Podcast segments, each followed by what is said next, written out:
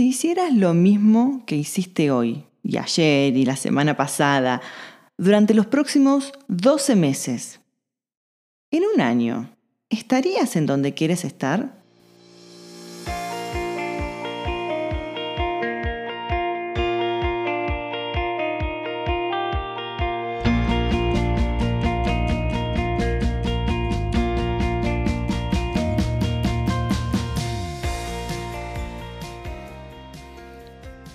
Hace un tiempo a alguien decir que emprender exige lo mismo que te exige el cuerpo si quieres tener los abdominales marcados. Que vayas al gimnasio y que hagas las repeticiones. Y que cuando estés un poquito sobrado, cuando hayas alcanzado una meseta, te exijas un poquito más, te desafíes, ¿no? hay que hacer las repeticiones, es así. Y eso es a lo que se refería Anita Aldana en el episodio anterior cuando hablaba de la gotita perenne, ¿no? estos esfuerzos diarios que parecerían no tener mayor impacto, pero que si no los haces, no vas a llegar a donde quieres llegar, no vas a lograr eso que quieres.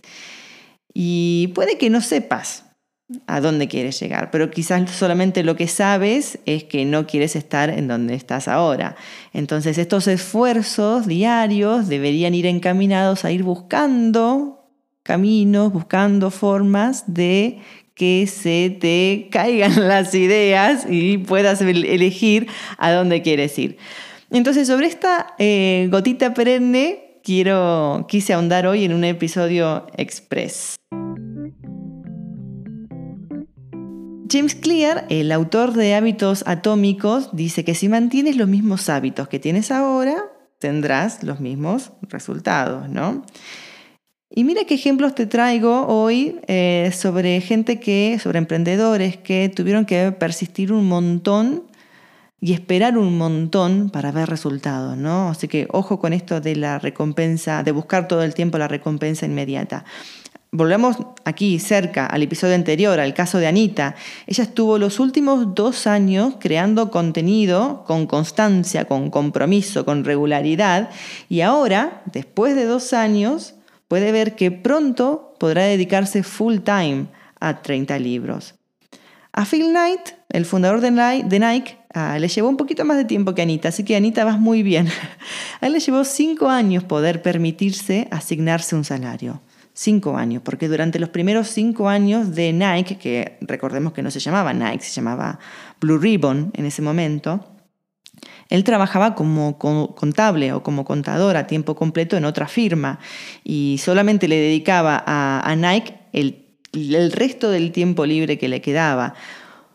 Tuvo obstáculos pero a morir durante esos cinco años. Durante el primer año, o sea, durante los primeros dos meses ya tuvo un montón de obstáculos, eh, suficientes como para plantearse abandonar y sin embargo él siguió, él se presentaba todos los días a trabajar para su proyecto. Otro caso, el de Rafa Nadal, ya sabemos que fue el esfuerzo, la disciplina y una tenacidad excepcionales la clave para el éxito que ha logrado eh, en su carrera desde muy pequeño. Un caso que quizás no conozcas, salvo que estés en mi newsletter, que, porque ahí lo, he compartido, es el de Mauricio Leo. Mauricio, Leo, Mauricio Leo estuvo creando contenido para su blog de panificación con masa madre, The Perfect Loaf se llama, durante cinco años sin prácticamente ver resultados. Pero estuvo listo, esos cinco años de trabajo, ¿no? Hicieron que él esté listo para cuando la, oportunidad apareció. ¿no?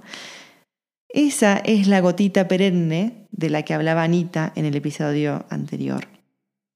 Otro caso, el de Tristan Walker, el fundador de Walker ⁇ Company, una marca de salud y belleza para hombres de piel negra. Tristan se reunió con 60 inversores para financiar su idea. 60. Solo tres le dijeron que sí. Y le llevó mucho tiempo conseguir esos tres. Es el tipo de, de rechazo constante, ¿no? Que puedes desmoralizar a cualquiera, pero a él no. Él siguió, siguió hasta juntar todo el dinero eh, necesario y eventualmente, mira, le vendió su empresa a Procter Gamble.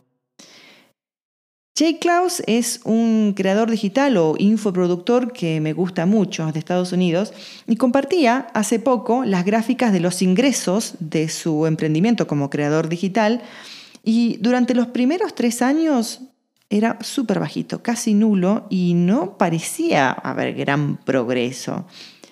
El cuarto y el quinto año un poquito mejor, pero todavía nada guau, ¿no? Y aquí muchos diríamos, bueno, ya está, lo intenté. Lo intenté, no funcionó, otra cosa mariposa. Pero no. Él siguió con análisis, con reflexión de lo que estaba pasando, porque no es cuestión de seguir así por seguir, así a lo loco. Y el sexto año despegó y despegó fuerte. Y ahora que está en el séptimo año de su, de su proyecto, eh, está, al momento ya está duplicando lo que ha hecho el año anterior.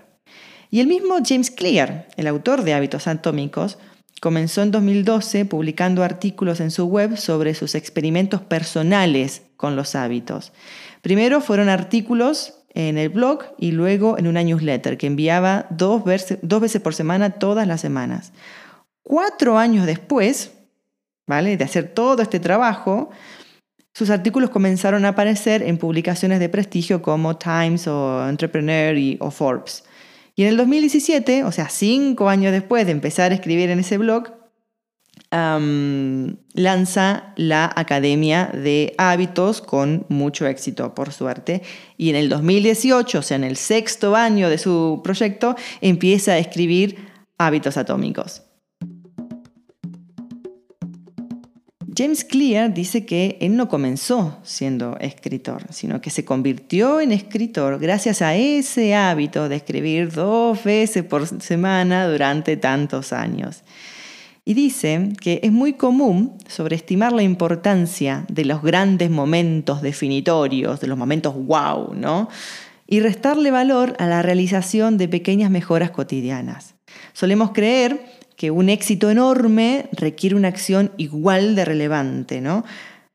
Las pequeñas mejoras del 1% son apenas perceptibles, pero a la larga pueden ser mucho más significativas.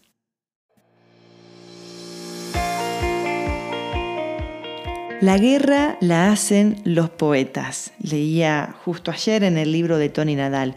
Y cuánta verdad, porque al final la guerra la hacen las los que se apasionan con una idea y son capaces de transmitirla, de transmitir esa intensidad que sienten, ese impacto.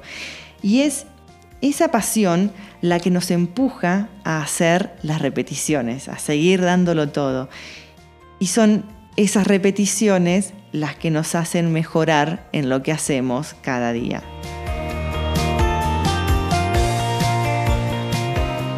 Todos tenemos algún talento, no lo digo yo, lo dice multiplicidad de gente más capacitada que yo para decirlo, pero creo que la diferencia entre esta gente que logra triunfar con su talento y los que no, puede estar en que los que logran triunfar hicieron las repeticiones.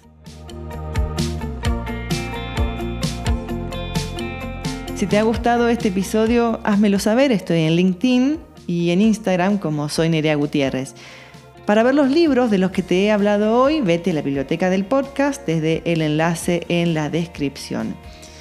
Y si quieres conocer historias de emprendedores, cómo lo han hecho, por qué, los obstáculos a los que se han enfrentado, apúntate a mi newsletter desde noesporahí.com. Hasta la semana que viene.